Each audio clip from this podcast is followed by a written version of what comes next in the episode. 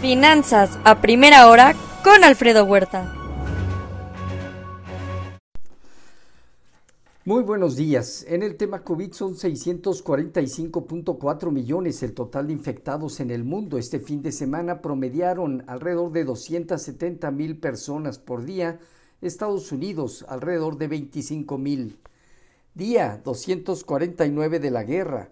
Rusia cancela el acuerdo de la ONU para permitir exportaciones de granos de Ucrania tras ataques de aviones no tripulados a Crimea.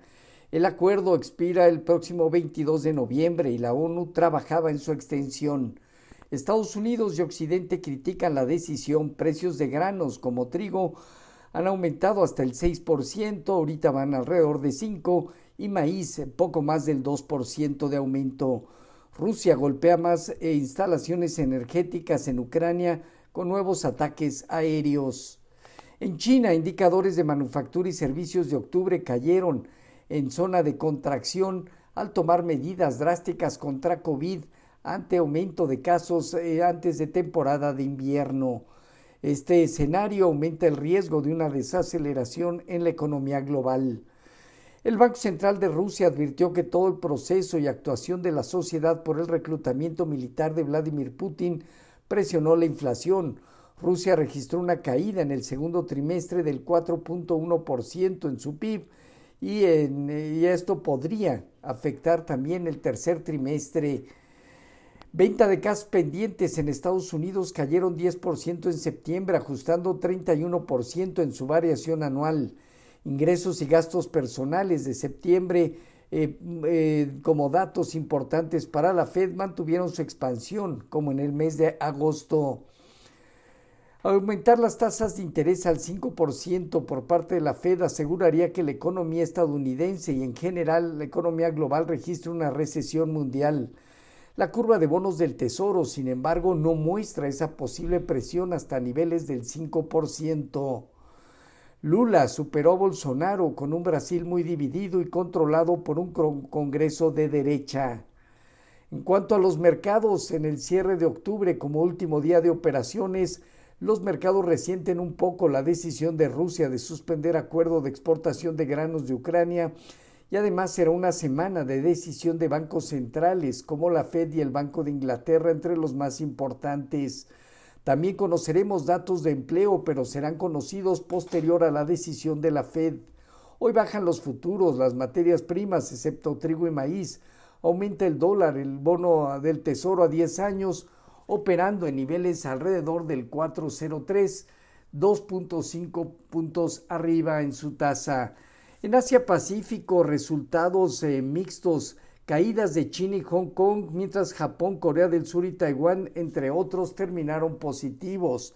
La economía de Hong Kong cayó 4,5% en el tercer trimestre del año.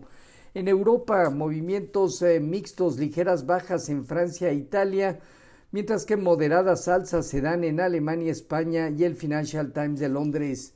Se conoció el PIB al tercer trimestre de la zona euro que aumentó 0.2% trimestral y 2.1% anual dentro de lo esperado y en clara tendencia a una desaceleración. La inflación preliminar en, en octubre alcanzó 10.7% anual en la zona euro, un nivel récord. Se espera que esta semana el Banco de Inglaterra aumente 75 puntos base la tasa de interés tratando de ir normalizando las condiciones de mercado y flujos e inflación en medio de una desaceleración económica. En, eh, en cuanto al tema de divisas, hoy un índice dólar que presenta un alza del 0.4%, el euro arriba de 0.99 retrocede 0.3% y la libra en 1.154 abajo 0.6%. Se deprecia 0.8% el yen y 0.6% el yuan chino, entre otros. En materias primas, caída en los precios del petróleo alrededor del 1 al 1,5%, el WTI y el Brent del Mar del Norte, además de los metales, donde destaca la caída del cobre 1.4%, reacciones eh, por obvias razones del trigo y maíz. El viernes pasado las bolsas en Estados Unidos eh, concluyeron de manera positiva llevando un balance semanal favorable a un día de concluir octubre. El rendimiento mensual oscilado entre 5% el Nasdaq y hasta 14.4% el Dow Jones. El dólar tuvo una jornada estable y un rebote en la, eh, al alza en la curva de bonos del Tesoro. Todos los sectores registraron eh, ganancias, destacando la tecnología. El Dow Jones parte de los 32.861 unidades, desde 32.200 a 33.480 puntos tiene una zona de prueba. El eh, Nasdaq en 11.102 unidades, alrededor de 11.200, 11.900 puntos tiene una zona superior a prueba y el Standard Poor's en 3.900 unidades, alrededor de 3.950, 4.000 puntos pudiera ser su extensión, pero también tiene zona importante de prueba. El rendimiento del bono a 10 años eh, se colocó alrededor de 4.01. Hoy el informativo ya anda en 4.03 a 4.04%. Con respecto a nuestros eh, mercados, tipo de cambio terminó muy cerca de 19.80, apreciándose 0.2%. El mercado sigue eh, buscando consolidar y manteniendo cierta fortaleza por el spread de tasas de interés eh, que, apoya un poco el escenario de esta estabilidad. Vemos, sin embargo, soportes o niveles cercanos a los, eh, al tipo de cambio vigente y resistencia prácticamente en niveles alrededor de 20, 20, 10 en primera instancia, 20, 30 como siguiente zona Fondeo diario, papel gubernamental y bancario arriba de 9.20, la TIE 28 días en 9.59, la bolsa terminó 0.4% arriba en 49.086 unidades con una baja operatividad. El principal indicador también tiene desde luego una zona que va desde los 49.300 a 50.000 puntos como zona importante y relevante, por lo que una vez que concluyan los reportes corporativos, podría consolidar. Vemos la tasa riesgo país de México en 240 puntos. De acuerdo a Monex, ya reportó más del 97% de la muestra del IPC. Las ventas promedio aumentaron 12.2% y el Evita menos 0.1%. El 31% de las empresas reportó arriba de lo esperado, el 49% en línea y el 20% por debajo de lo esperado.